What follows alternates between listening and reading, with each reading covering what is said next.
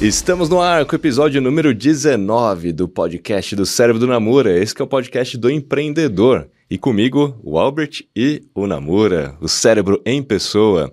E hoje nós vamos falar sobre como elaborar um organograma adequado. Esse é um assunto que parece básico, mas você vai perceber que nem é tão básico assim não. Hoje a gente vai discorrer bastante sobre esse assunto, a gente vai falar bastante dos modelos de organograma, como isso tem a ver com a cultura e tudo mais. Então fica aí com a gente. Antes de mais nada, este é um podcast oferecido pelo aplicativo Albert. Esse aplicativo que é o app do cashback, mas vai muito além do cashback, de fato dinheiro no bolso. Todas as vezes que você faz uma compra, você ganha cashback e ao indicar para algum amigo, colega de trabalho, familiar, e eles fizerem compra também, você ganha comissão. Enquanto eles fizerem compras, então não é uma, apenas uma vez, não. Vai ser para sempre enquanto eles continuarem lá. Baixe agora, tá, está disponível em todas as App Stores, na Apple, no Google.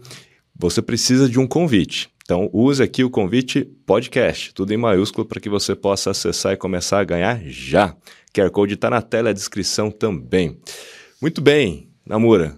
É um assunto aparentemente né, básico, falar organograma. Todo mundo, ah, eu sei que é um organograma. Todo mundo tem aquela imagem daquele organograma, talvez matricial. A gente vai falar um pouco aqui sobre esses modelos, né? Mas antes de mais nada, o que é um organograma, né? E qual é a função disso numa organização? Bom, antes de mais nada, bom dia para todo mundo, boa tarde, boa noite, não sei que hora que você está assistindo. Prazer estar aqui contigo, Kizo. Eu já vi empresas terem problemas seríssimos por não levarem a sério essa questão de organograma. O que, que é organograma? É um diagrama da organização, por isso chama organograma. E para que, que ele serve um organograma? É para facilitar a compreensão de como a empresa deve funcionar. Ele facilita, por exemplo, saber quem responde a quem. Ele facilita as linhas de comando. Esta pessoa comanda aquela pessoa. Não é manda, comanda, que é diferente. Chefe manda, líder comanda. Boa. Coisa totalmente diferente e a gente vai falar disso um pouquinho mais. Então, o organograma dá clareza para as pessoas de como e com quem elas falam. É como se fosse um mapa você pode andar na floresta sem um mapa? Claro que você pode. Mas com um mapa você tem noção que do lado de cá tem um rio, do lado de lá tem, sei lá, bicho, tem árvore, tem qualquer coisa que você queira evitar. A mesma coisa. Eu sou do marketing, mas quem é de vendas? Marketing e vendas é a mesma coisa? Não, são coisas diferentes. Ah, quem é que comanda o marketing? Que tem a função de atrair clientes para o seu negócio, prospects? Quem é que comanda as vendas, que tem a função de converter esses prospects em, em clientes? Então, o organograma, como o nome diz, é um diagrama da organização que facilita você compreender quais são as linhas de comando, facilita a comunicação entre todas as pessoas, quem fala o que para quem quem responde a quem. Então é fundamental você ter uma organização. Eu já vi organizações que ficam batendo a cabeça por não terem um organograma claro. Então, alguém, por exemplo, na área de marketing e vendas existe isso muito. Marketing acha que a responsabilidade é de vendas, vendas acha que a responsabilidade é de marketing. Duas, uma coisa importante que é para ser feita, nenhum dos dois faz, ou então alguma coisa os dois fazem e dá conflito, porque do meu uhum. jeito é melhor do que o seu. Por quê? Porque não está claro na organização quem faz o quê. Eu pergunto para você, você sabe qual a diferença entre marketing e vendas? Acabei de falar. A maioria das empresas não sabem, elas confundem. É um departamento de marketing e vendas. Dependendo do tamanho dela, pode ser uma única pessoa, dependendo, pode ser uma equipe de marketing, uma equipe de vendas dependendo do porte da empresa e da cultura da empresa, marketing é uma coisa que permeia a cabeça de todo mundo, porque todo mundo tem que atrair o cliente. Ué, mas ele já não é cliente? Não, depois, no pós-venda, ele continua cliente, você tem que é, transcender, fazer com que a user experience seja uma experiência agradável. Aliás, se fala muito em UX e não se fala muito em CX. Customer Experience. A consumer experience é diferente da user experience. A consumer eh, experience, o CX, é enquanto o cara ainda não é cliente até o momento que ele se torna cliente, comprou. Mas a user experience é aquilo que ocorre com esse cliente que comprou na hora que ele vai usar o teu produto ou teu serviço. E muita gente acha que vendeu, atraiu, o marketing atraiu, a equipe de vendas vendeu e depois que se vire o camarada. E você perde esse cara, porque um camarada que tem uma é, user experience ruim, ele vai multiplicar ainda mais nas redes. Ele coloca na, no Reclame Aqui, ou seja lá onde for, isso propaga como um meme muitas vezes. E você perde uma empresa inteira por não atentar para isso. Por quê? Porque você não tem um departamento, uma área que cuida do cliente depois que ele comprou o seu produto. Então, o organograma é fundamental exatamente para isso, para a gente entender quais são as funções e as responsabilidades das pessoas, quem faz o quê, quem comanda quem quem se reporta a quem, quais são as comunicações que vão para uma área ou para outra. Então, parece simples, é simples, mas é importante. Roda num carro é uma coisa muito simples, há muito tempo se inventou. Sem ela o carro não anda. Boa. Então, ser simples não quer dizer que não, não seja útil ou fundamental para uma organização funcionar, funcionar adequadamente. E, inclusive, né, quando não há clareza, todo mundo fica achando que o outro vai fazer ou porque é a responsabilidade do outro. E no, no final do dia ninguém faz, ou como você bem colocou, os dois fazem, aí tem mais conflito ainda, porque de repente um vai ter melhor do que o outro. Eu queria só colocar um ponto sobre a experiência, e, e, até no meu livro eu falo um pouco sobre isso. Eu defino quase que uma fórmula, né? X. Experiência é o X, certo? O que, que é o X? É o BX mais CX mais UX. Porque existem vários X, né? O BX de Brand Experience, o CX de Customer ou de Consumer Experience e o X de User Experience, porque são três níveis. O Brand Experience são todos aqueles pontos de contato com a marca, né? Até mesmo quando eu mando uma mensagem ali no seu Instagram, ali tem a ver com a marca. Né? O seu post tem a ver com o Brand Experience. Ou Consumer Experience tem a ver com, de fato, eu, eu enquanto consumidor, né? em que contexto eu estou consumindo o seu produto. Até dou o exemplo de um salgadinho.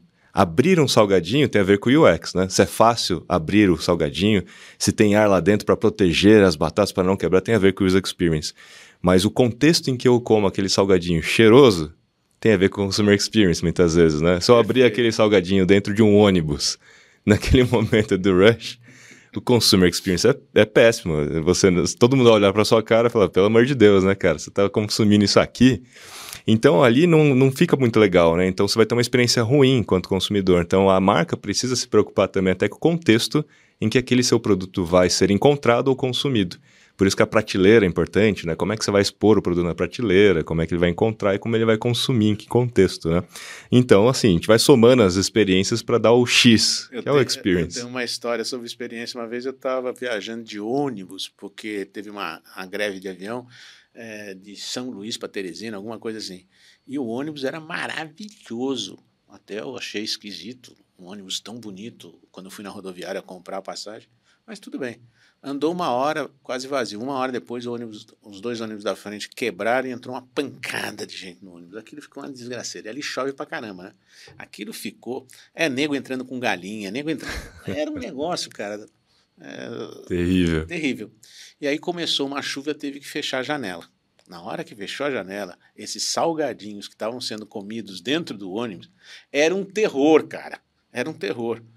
E o pessoal suado comendo aqueles salgadinhos, você imagina a user Sim. experience que eu vivi naquele Nesse momento. Nesse seu momento, né? User experience da viagem, né? Não, eu lembro Porque... que tinha um camarada com o braço levantado, o cara da frente não estava aguentando, tirou um, aerosol da mochila e meteu no braço do outro. que coisa louca.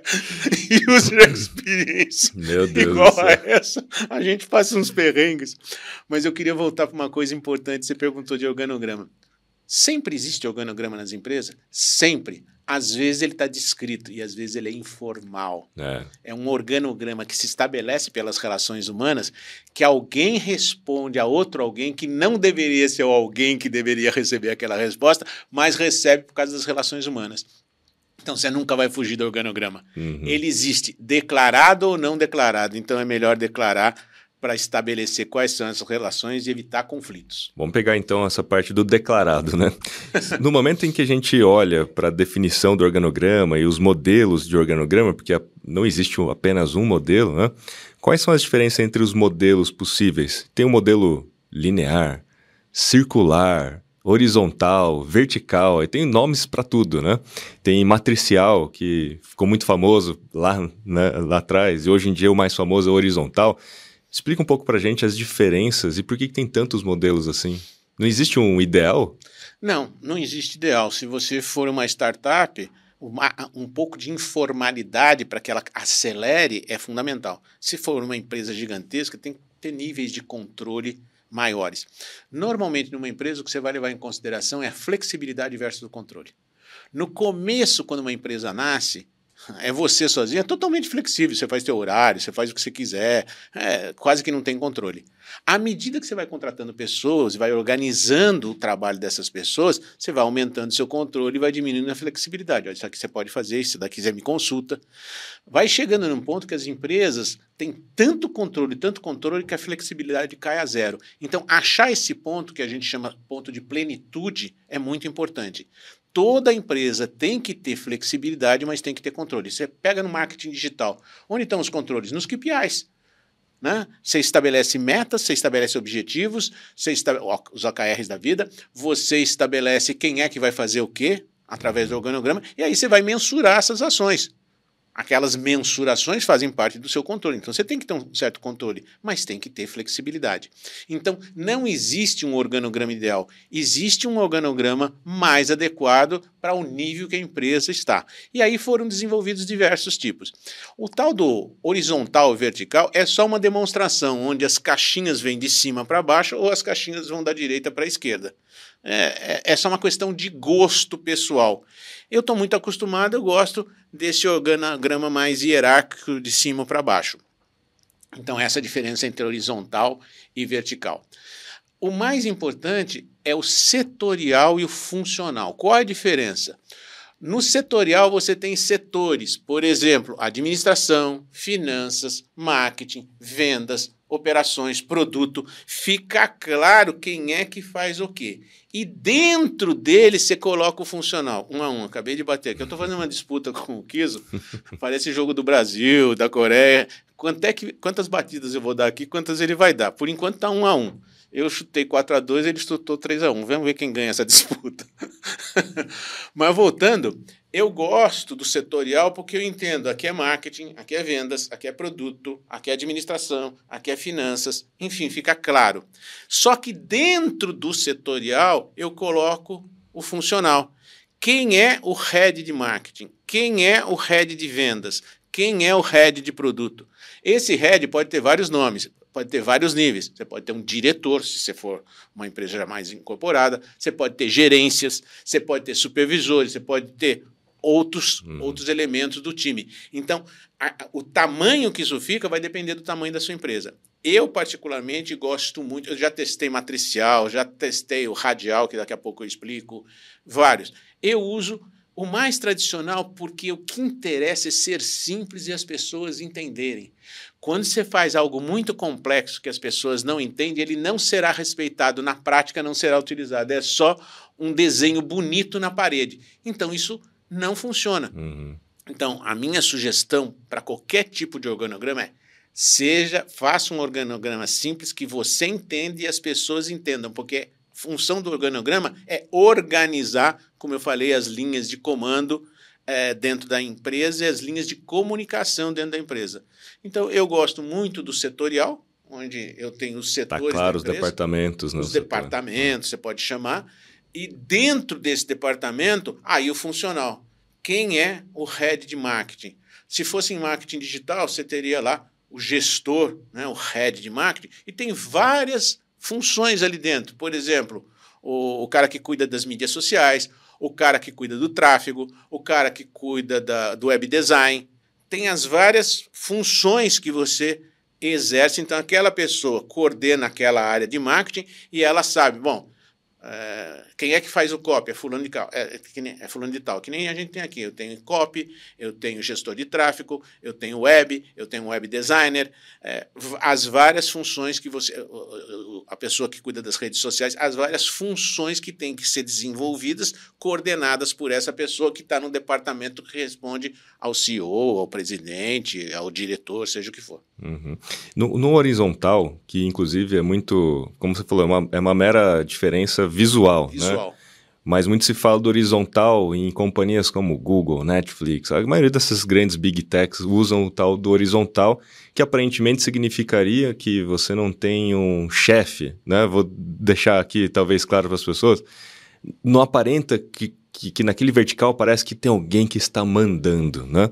E no horizontal acho que é um efeito psicológico. Como você disse, é a mesma coisa, só que visualmente diferente. Parece que as pessoas estão lado a lado. Parece que há uma linearidade, que há é, uma é, paridade. Eu concordo em gênero, número e grau com o que você está tá falando, porque existe esse aspecto psicológico.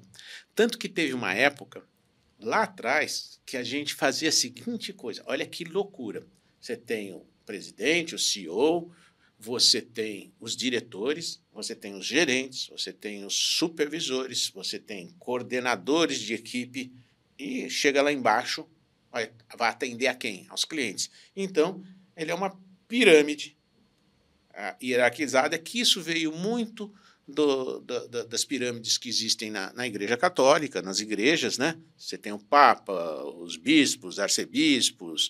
Hierarquia. Hierarquia. Mesmo, né? pirâmide hierárquica. Ou na, na, nas instituições militares, a mesma coisa, general e por aí vai. Dá essa ideia forte de poder. Nós fizemos isso, invertemos e desenhamos ele de ponta cabeça. Porque quem que é realmente o chefe de todos nós? O cliente. Então o cliente ficava em cima, a primeira linha de comando eram os funcionários que atendiam esses clientes, que eu tenho que empoderar para que eles possam dar respostas nos momentos da verdade àquilo que o cliente quer. Olha, a caixa veio amassada. Olha, o meu quarto não estava arrumado quando eu cheguei. Ele tem que ter muito poder naquele momento para atuar rapidamente. Não vai levar um quarto desarrumado no hotel, não vai levar para o presidente da companhia, ele tem que resolver aquilo lá. Então, quando a gente inverteu, cara, em termos que você está falando psicológicos, isso mudou completamente a compreensão. Realmente, quem paga o meu salário é o meu cliente. Então, ele é meu chefe. Uhum. Eu tenho que responder a ele antes de responder ao presidente. Aí você empodera a turma de frente, dando limites, obviamente, para as decisões que elas podem tomar. Olha que loucura. Então tem o mesmo efeito psicológico que você está querendo dizer quando você coloca na horizontal. 1,99 financeiramente não é igual a 2? Basicamente, psicologicamente não. 1,99, como começou com 1, é a primeira palavra que você escutou, uhum. vale muito menos psicologicamente do que os do, o 2. E isso, as finanças comportamentais estudam isso profundamente, os neurologistas estudam e o marketing se apropria desses estudos porque sabe que as decisões das pessoas são emocionais. Então, isso que você falou é perfeito. Agora, vai depender de você achar que isso se encaixa no teu modo de pensar. Então, tanto faz vertical ou horizontal em termos de organização, em termos de impacto psicológico, você vai sentir aquilo que se adapta melhor a você. Tem outro maior ainda, que é o radial. Hum. Você coloca o CEO, o presidente, no centro, os diretores em volta, os outros as, as outras camadas, como se fosse uma cebola, vão aumentando. Quando você olha para aquilo, ele tem a vantagem de não parecer essa linha hierárquica de poder. Até o seu cérebro se acostumar e imaginar que o poder está no centro. Você percebe? É, é, muito difícil você dizer como as pessoas vão ler aquilo. Por isso, depois de muitos anos, eu já usei matricial, já usei radial, já usei vertical, já usei horizontal, eu já usei um sistema no matricial pai-mãe, camarada responde é, é, funcionalmente para esse cara, mas operacionalmente para parceiros que estão naquele mesmo projeto. Existem diversas formas de você organizar. Eu diria que você dá uma olhada no livro a partir lá da página 118 e na internet existem sites que tratam disso com profundidade, porque eu não sou de RH, mas eu uso isso. O que, que a minha experiência diz depois de anos? Faça do jeito mais simples que as pessoas compreendam. Para mim, o jeito mais simples é o, o setorial unido com o funcional, como funcional. eu expliquei. E, e, isso tem muito a ver com a organização e, e cultura, né? Na verdade, da, da, cultura da empresa, da organização, né? Então, você bem colocou, nós estamos aqui para servir o cliente.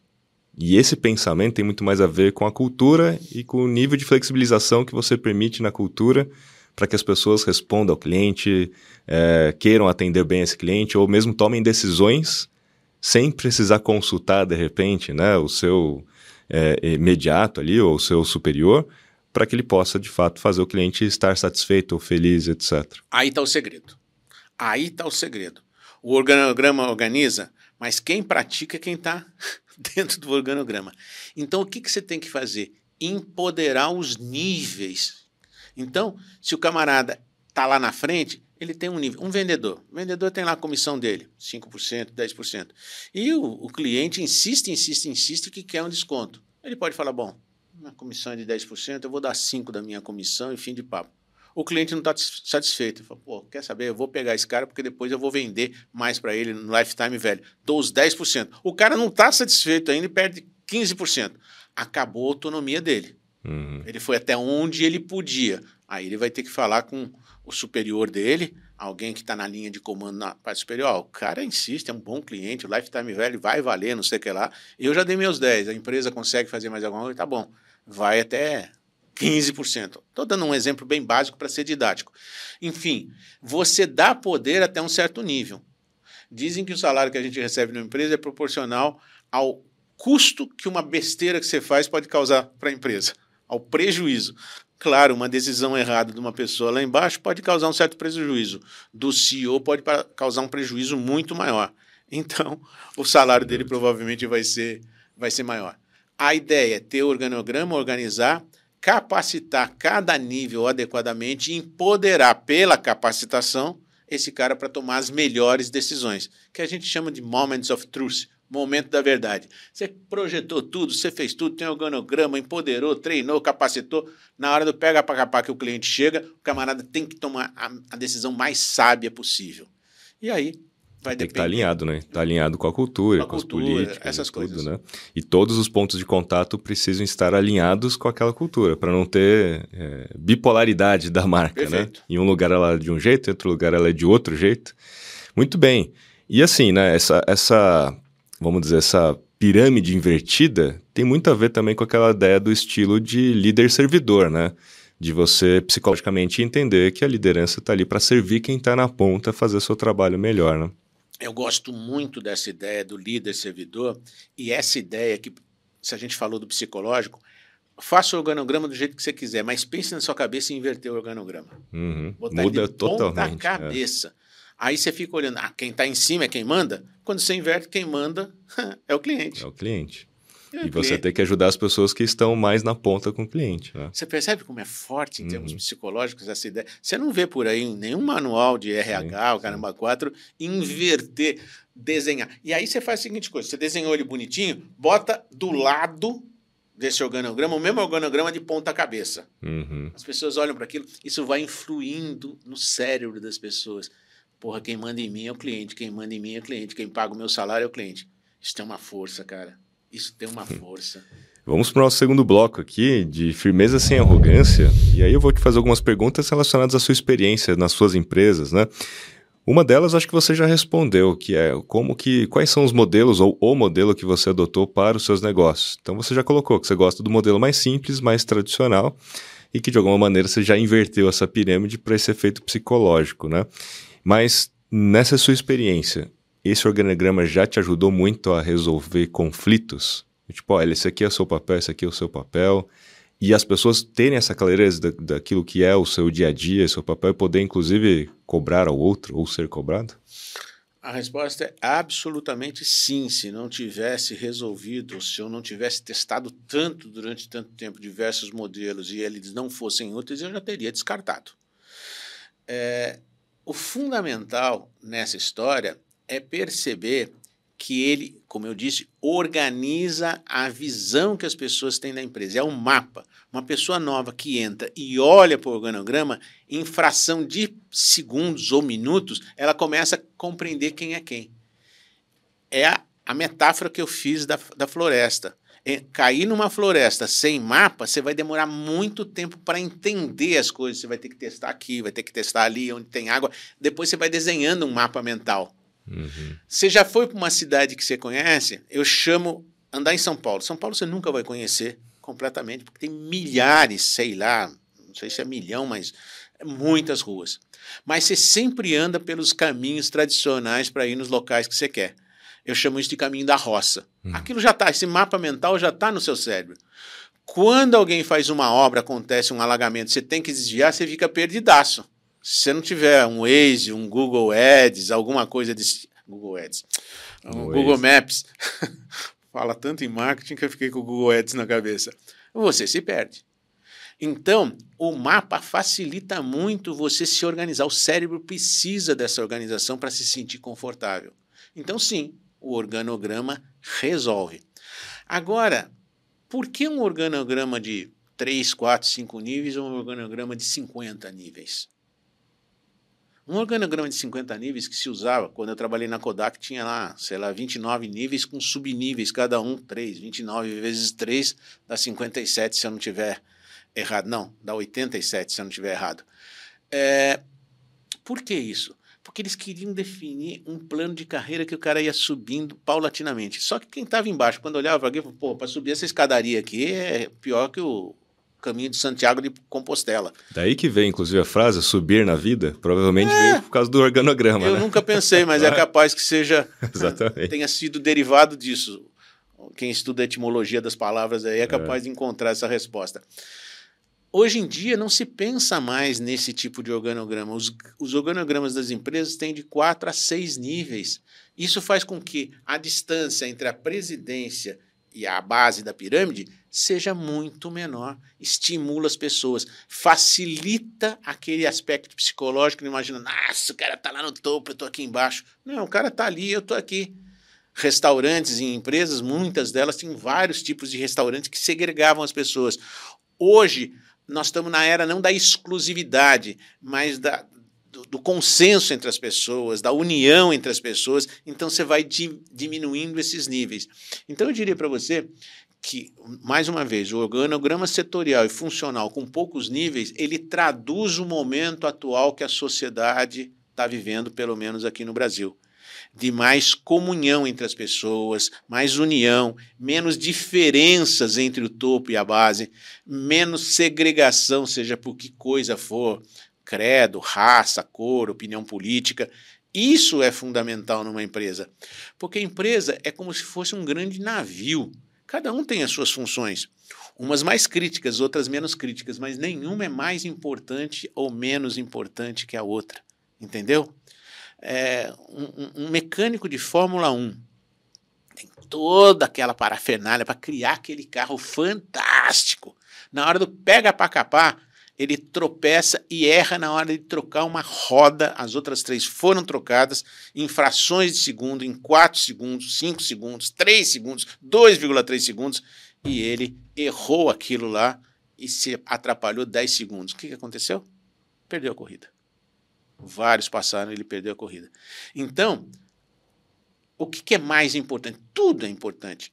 Aquilo é crítico naquele momento. Então, toda atenção tem que estar naquele momento voltada. O cara tem que estar capacitado.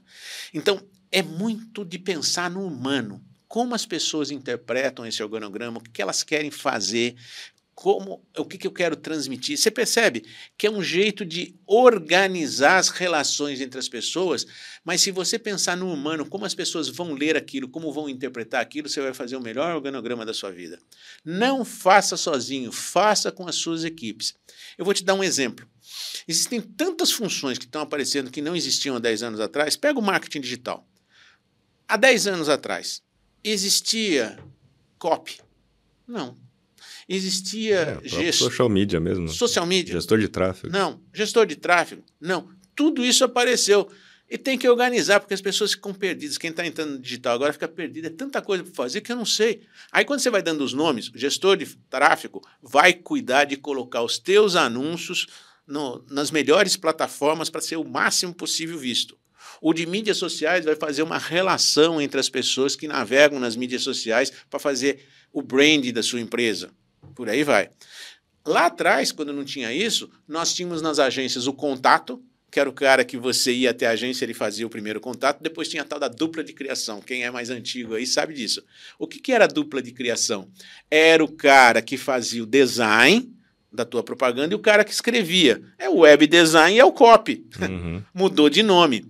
Mas para quem está entrando, vê um universo tão maluco, com tantas siglas, tantos nomes, tantas funções, que o cara fica perdido. Como é que você organiza isso? Com um organograma. Dizendo, ó, o gestor de tráfego custa, cuida disso, o social media cuida disso, o, o copy cuida disso. Aí as pessoas ah, estou entendendo. Eu demorei quase um ano para estabelecer o nosso organograma na área de mídias digitais.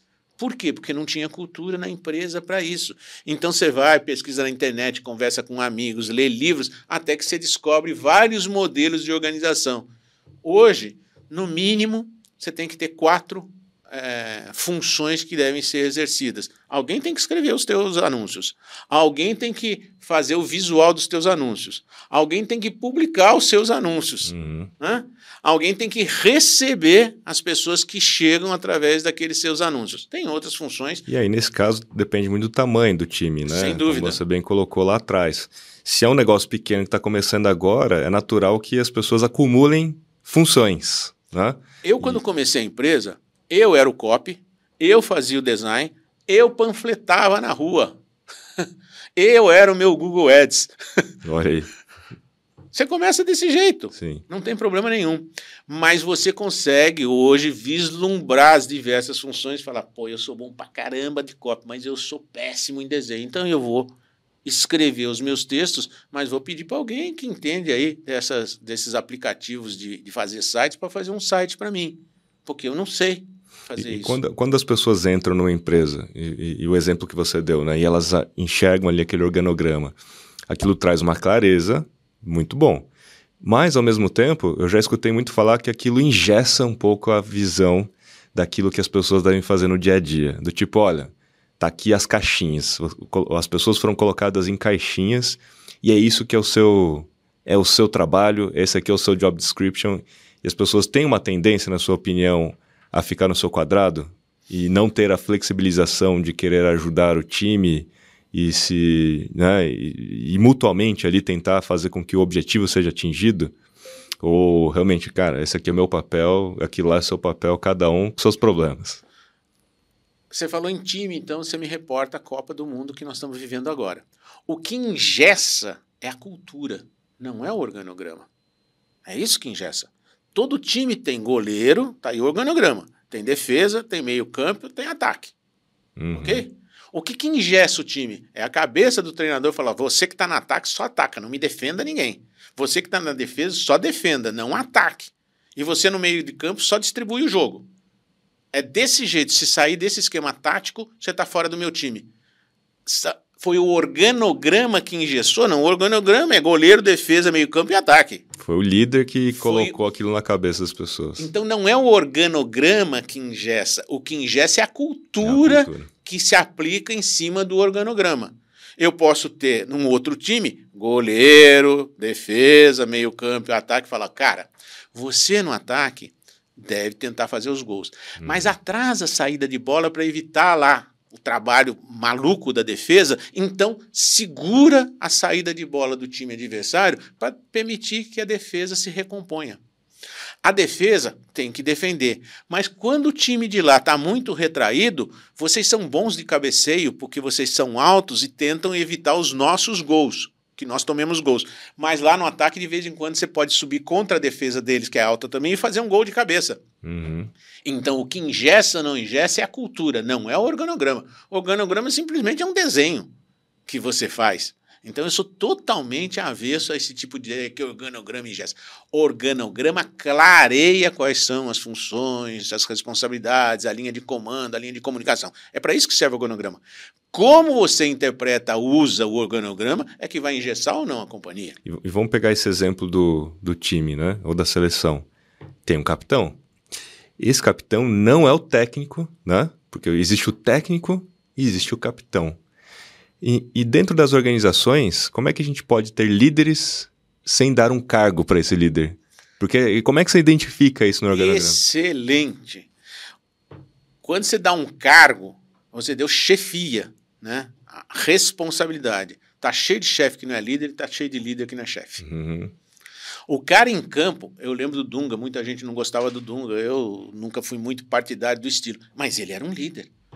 Ele comandava o meio de campo e dava bronca nos seus, nos seus parceiros. Então, ele exercia essa função de liderança. Ele não era chefe de nada, entendeu? O capitão representa o time nas coisas formais, mas o capitão pode ser líder, pode não ser líder.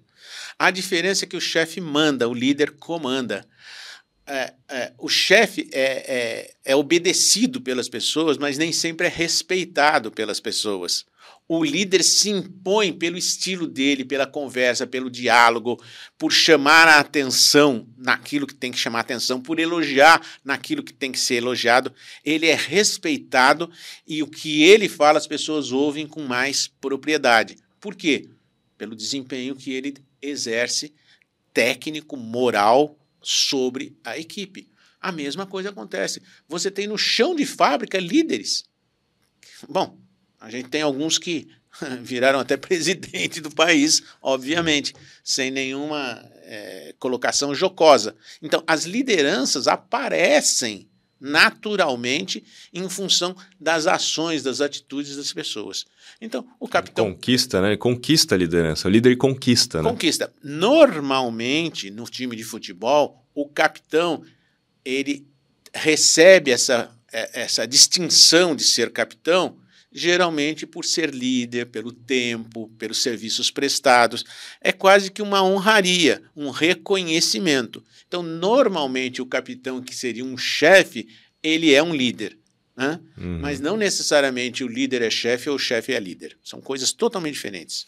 E, e pegando essa, essa ideia né, de reconhecimento, né, de conquista e tal, na sua opinião, o sistema de valorização das pessoas é afetado pelo organograma? A gente até comentou, né? Subir na vida. As pessoas olham, ah, eu tô aqui, quantos graus eu preciso até chegar lá? Porque eu entendo que eu vou ganhando mais, né? Você acha que o organograma é uma forma de gerar reconhecimento, dando um cargo para uma pessoa de repente, né? Não. O que, que incentiva mais, cargo ou reconhecimento da atividade exercida? Eu acho que são coisas independentes, você percebe?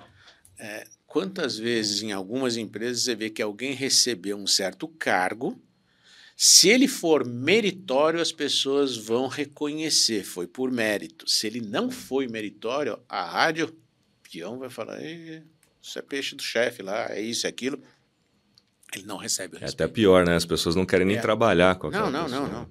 É, voltando à metáfora do futebol, é, time que não tem no técnico um líder, faz corpo mole, o time perde, perde, perde. O que, que acontece normalmente? Derrubam o técnico. O time derruba o técnico. Por quê? Ele é chefe? É, tá lá na posição, porra. Ele é o técnico, ele manda em mim. Ele me põe para jogar ou me tira do jogo. Ele tem autoridade para fazer isso, mas ele não tem a liderança. Então, quando o time está no campo, começa a fazer corpo mole, eles se unem fazem corpo mole, até que chega uma hora, os resultados não aparecem e o time. Essa é uma frase que a gente escuta muito: ó, o time derruba o técnico, porque eles não aceitaram aquilo. Então, a chefia não garante poder sobre os liderados, ainda mais nos dias de hoje.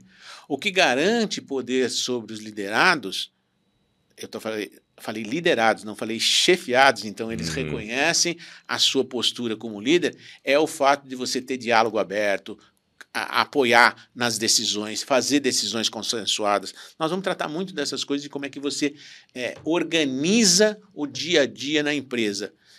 Não é pelo organograma. O organograma não deu ao organograma atribuições para o qual ele não foi feito. O organograma, a atribuição dele é clarear Uhum. A floresta lá, é o mapa da floresta. O cara entrar e falar, ah, é com isso que eu falo, com aquilo que eu falo, aquela área não tem muito a ver comigo, essa tem mais a ver comigo. Mas o dia a dia são relações humanas, elas são mais líquidas, para usar um termo mais atual, elas são mais fluídas e depende desse convívio. Tem um capítulo no livro sobre liderança e chefia, tem pelo menos 50 itens que determinam a diferença entre um líder e um chefe. Nós vamos chegar lá e vamos conversar sobre isso. Boa. Não é agora o momento. E aí você vai ver a diferença na tabela do que é um líder e do que é um chefe. E, e, a gente comentou aqui sobre carreira, né? Que o organograma muitas vezes dá esse, essa visão para as pessoas, né? Um plano de carreira. Você acredita que hoje em dia uma organização deva se preocupar com um plano de carreira ou muito mais com um plano de remuneração das pessoas reconhecimento das pessoas, porque carreira é difícil definir, né, para alguém. Qual vai ser a sua carreira? Vamos definir o seu plano de carreira. Às vezes a carreira dela é passar aqui e depois ir para outra, outra empresa, né? É, hoje a estatística, a estatística diz, diferente da época que eu me formei na faculdade, que uma pessoa, em média, vai passar por 14 empresas diferentes na sua vida. Olha só, se a vida laboral da pessoa for pelo menos 30 anos, 30 dividido por 14 dá uma média de trocar de emprego a cada dois anos. Está tudo muito fluido. Então, quem faz a sua carreira é a própria pessoa. Ela pode ter ascensão numa certa empresa dependendo dos resultados. É, plano de carreira é uma coisa bastante antiga mas é uma coisa que funciona ainda em alguns setores. Por exemplo, no setor público está muito claro. Porque no setor público você não faz o que você quer, você faz o que está determinado em lei. Então, para você ascender na carreira, tem que ter um plano de carreira. Senão eu vou ascender no quê? Não tem a escada? É que ali realmente você entra para não, em tese, não sair, né? Da... Estabilidade, esse tipo de coisa. Sim. Já na, na, na, na, na iniciativa privada, é, eu acho que você, junto com o departamento de RH, consegue estabelecer metas e objetivos que você quer alcançar. E dentro dessas metas e objetivos, você pode ascender na hierarquia da empresa. Então você pode entender isso como um plano de carreira, mas é difícil estabelecer um plano de carreira eu para todos os meus funcionários. Isso é muito mais de uma conversa, é o que eu digo, hoje está muito mais fluido, é uma é. conversa de você com a sua equipe, você percebendo os talentos que você tem e de, permitindo que eles demonstrem esse talento e cresçam pelos seus resultados, e ele, o funcionário, percebendo que a empresa possibilita esse crescimento dentro da hierarquia da empresa. Então é um jogo, uma troca que existe entre os dois lados. Eu olhando, pô, esse cara aqui é talentoso, hein, cara? Eu não posso perder esse camarada. E ele falando, essa empresa me dá oportunidades de crescimento, não quero sair dessa empresa, quero crescer nessa empresa. Porque sempre tem que ter uma comparação entre o que a empresa permite para o teu crescimento e o que você oferece para o crescimento da empresa. Boa. Percebe? Uhum. Essas duas coisas têm que andar. Eu costumo ver alguém, às vezes a empresa é pequena e tem alguém muito bom. O cara cresce mais do que a empresa. Uhum. Ele é uhum. maior do que a empresa. Então o que você tem que falar para o cara? Eu não tenho essas oportunidades para você aqui. É, ou, ou entre empreendedorismo pode acontecer, né? Que é uma oportunidade. É, é perfeito. Spin de, com ideias, você sai do núcleo uhum. é, é, é, central do core business e começa a fazer alguma coisinha. Por exemplo, nosso core business aqui tem na, na, na área de, de educação, é, a gente faz é, educação para crianças. Mas a gente faz tanta formação para professores que pode aí ter um spin de alguns desses professores falar: olha, eu conheço muito de neurociência aplicada à educação. E de repente você deixa ele empreender nessa área, daqui a pouco você está dando cursos de neurociência para o público em geral, coisa que não estava exatamente no seu core business. Estava treinar os professores. Então, estas coisas acontecem. Então, o mundo está tão dinâmico, com tantas oportunidades, que um plano de carreira ele tende a engessar, porque ele não dura seis meses, às vezes não dura um ano. Então, é muito mais fluido hoje em dia. É mais difícil? Não, é mais desafiador. Não é difícil, porque você tem que estar o tempo todo atento a duas coisas. Quais são os. Três? Dois. Dois. Mas dois. você também bateu um que eu não contei, tá dois a ah, dois. Ah, é? é. dois a dois. é, perdi a linha de raciocínio, cara. Ah, agora ferrou. Agora ferrou, agora ferrou. Mas enfim, o mundo está tão dinâmico que na realidade você tem que é, é, fazer coincidir o máximo possível os objetivos da pessoa com os objetivos da empresa. Se esses dois casam adequadamente, e aí a conversa. Uhum. O que, que você quer para a tua vida como, como colaborador dessa empresa? Pretendo isso, isso, isso. O que, que a empresa quer de mim? Isso, isso, isso.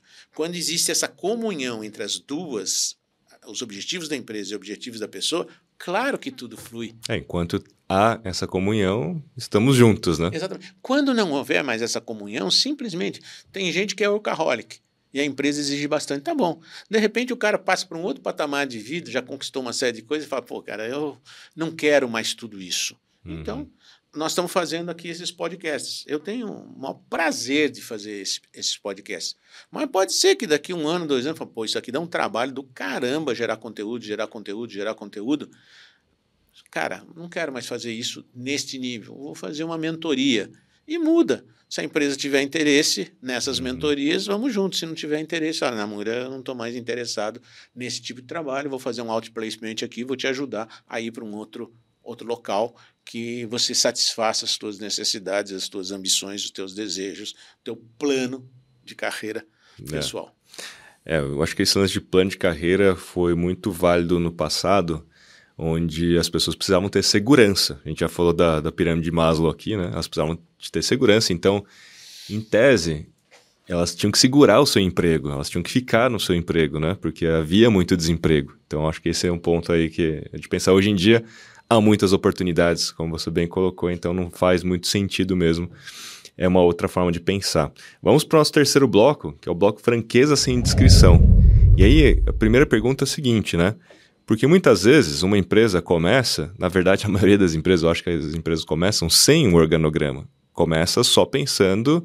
Eu gano, eu organograma. É, organograma na, na estratégia, na oportunidade vislumbrada ali de negócio, né? E já começa fazendo. E vamos lá, vamos colocar. Gente, aí coloca às vezes parente, né?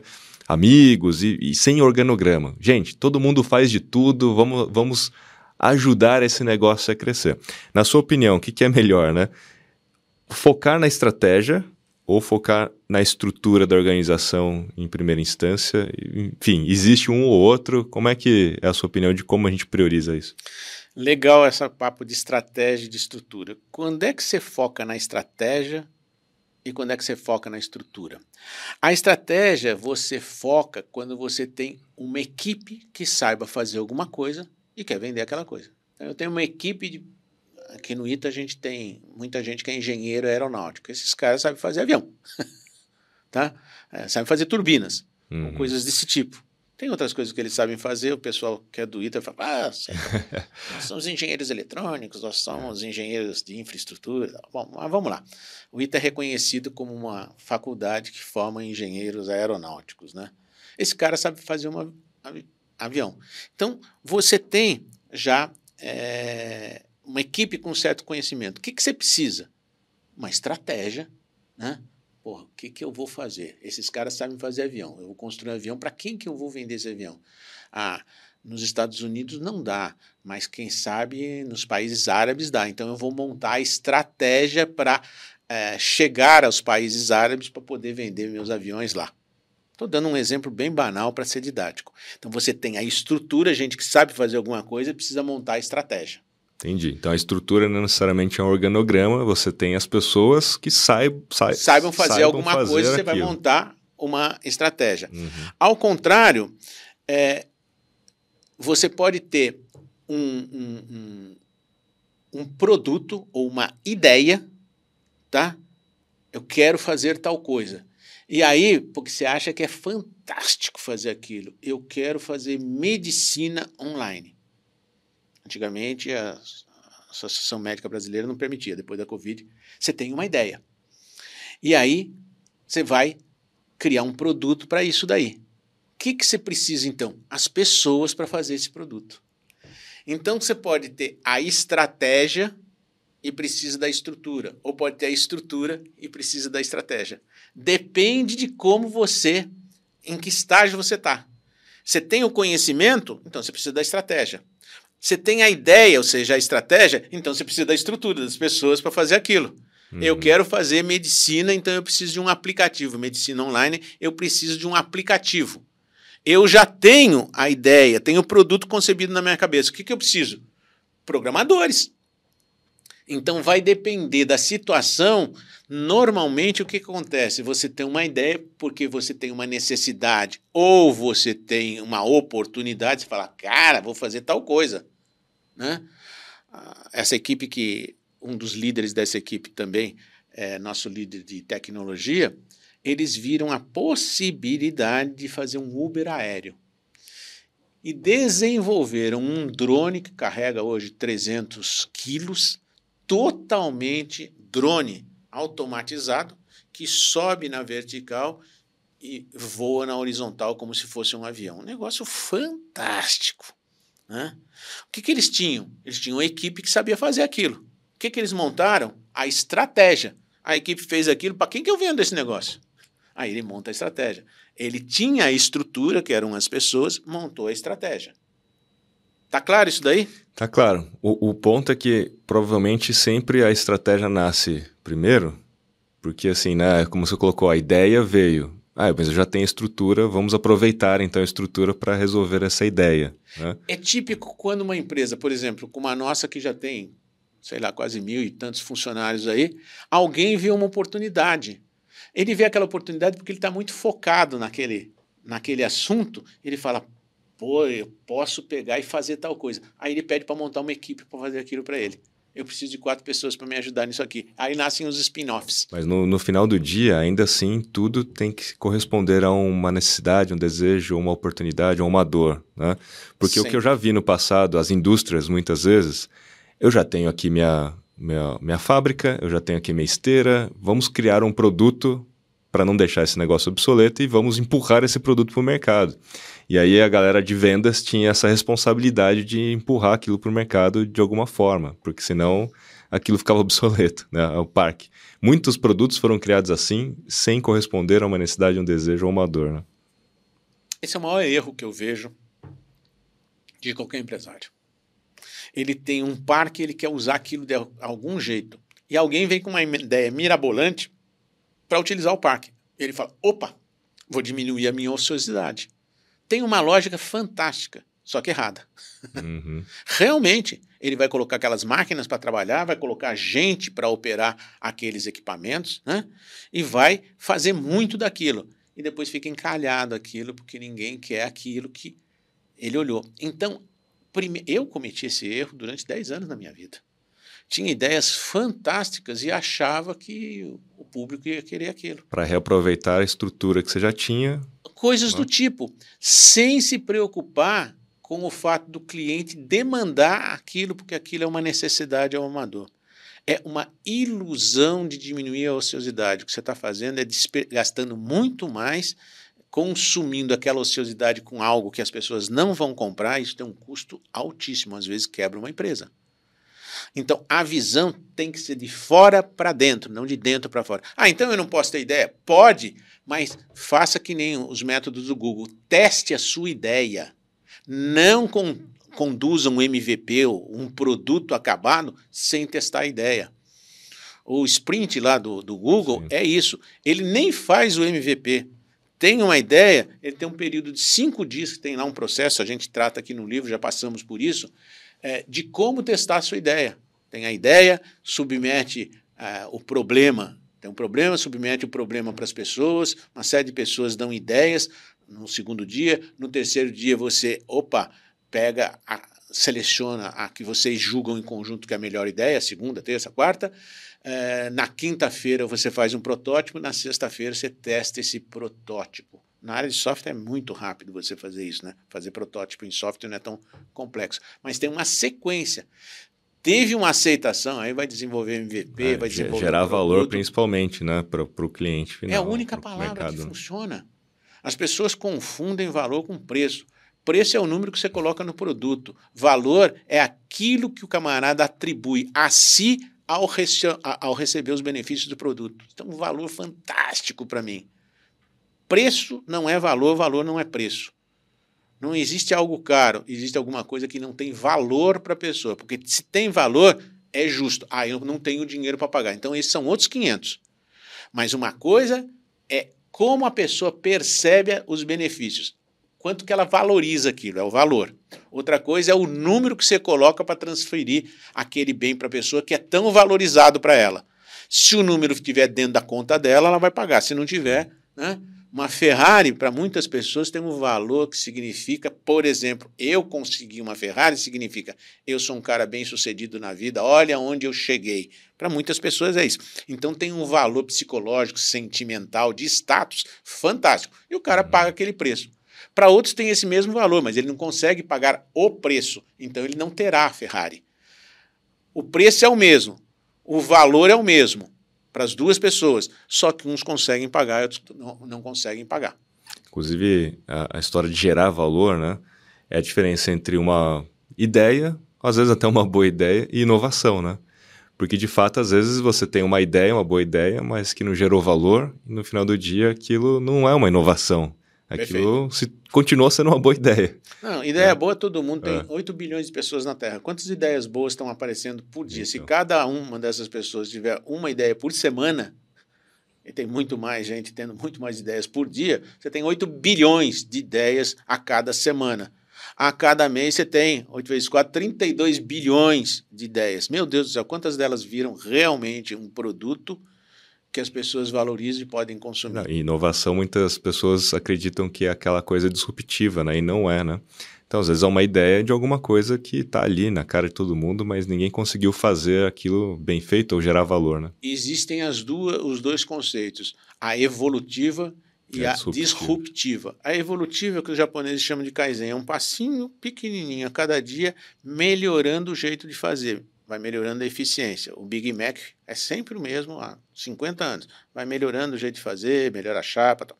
evolui, tá? Hoje chega num patamar de eficiência que é difícil alcançar. Existem outras coisas que são disruptivas. Por exemplo, os celulares analógicos quando viraram digitais. Porra, disruptivo todo, completamente, porque no analógico você só falava. No digital você tem 500 mil funções naquilo. As duas são válidas, né? Eu acho que você tem que ter o arroz com feijão de melhorar o que você faz, fazendo cada vez melhor, aumentando a eficiência, e olhando para o universo para ver quais são as oportunidades para disruptar e de repente dar um salto. Boa. Muito bem. Se você está curtindo aqui este episódio, faça um post, faça um stories, marcando o, o arroba Luiz Namura, com algum insight daquilo que ele falou, para que você possa comprar este livro aqui com desconto. Yes, you can. A gente manda para você o link, mas para facilitar também está aqui a Code na tela, link aqui. Todos os nossos episódios são baseados nos capítulos deste livro e inclusive sobre organograma, tem aqui até como que você pode criar um organograma dentro do Excel. Tem aqui um rápido tutorial né, de como você faz isso no Excel e muitas outras coisas. Então a experiência fica muito rica quando você tem o livro em mãos e também está nos assistindo. Lembrando, gente, que este podcast é um oferecimento do Albert, o Albert que é o nosso aplicativo de cashback, mas que vai muito além do cashback tradicional que você conhece. De fato, é dinheiro no bolso porque você ganha enquanto você compra e ganha também sempre que alguém que você indicou compra. Né? Se você quiser também ser um empreendedor, você pode licenciar o Albert e poder aí implantar na sua cidade e ganhar junto. Muito legal. Namura, para a gente finalizar aqui, tem uma frase de uma pessoa que você gosta muito, né? A mente que se abre a uma nova ideia jamais voltará ao seu tamanho original. Albert Einstein, Oliver Wendell Holmes e Ralph Waldo Emerson. É, essa, essa frase que é muito dita por aí é sempre atribuída ao Einstein, mas quando a gente vai pesquisar, não se tem certeza se foi ele mesmo que disse ou ele parafraseou, porque outros autores aí também citam a mesma frase. Mas o importante não é exatamente quem disse, mas o que está dito nessa frase. Eu acho que você talvez tenha tido algumas ideias hoje nessa, nessa nossa conversa, nesse nosso bate-papo. Por exemplo, a diferença entre líder e chefe, que o organograma não ingessa as pessoas, ele simplesmente organiza a visão, o que ingessa é a cultura. Depois que você tem essas ideias, você consegue voltar a pensar exatamente como você pensava, você pensa de uma forma diferente. Concordando ou discordando, uhum. você pensa de uma forma diferente, provavelmente. Portanto, a mente que se abre a uma nova ideia nunca volta ao estágio original. Ela tem aquele estágio e ela progrediu para refletir de uma nova forma. É isso que eles querem dizer. Por isso, quando você pega conhecimento, sua mente se expande cada vez mais e você tem uma compreensão maior do universo que você está tentando compreender. Seja o universo físico, seja o universo empresarial, seja qualquer universo em qual você esteja interessado. Muito bem. E assim chegamos ao final do nosso 19 episódio do podcast do empreendedor Cérebro Namura. Se você curtiu, então já sabe, ó, assina aqui o nosso canal, assina também o podcast aí no Spotify se você estiver nos escutando e até o próximo episódio, né, Namura? Valeu. Até o próximo, valeu. Tá muito gostoso fazer esse bate-papo. Se você não assistiu alguns episódios anteriores, vai lá no meu canal no YouTube, eles estão lá esses podcasts e tem bastante coisa interessante para você organizar melhor o teu cérebro, expandir o teu cérebro e seguir na tua carreira de executivo ou de empreendedor. Boa, até o próximo episódio. Valeu.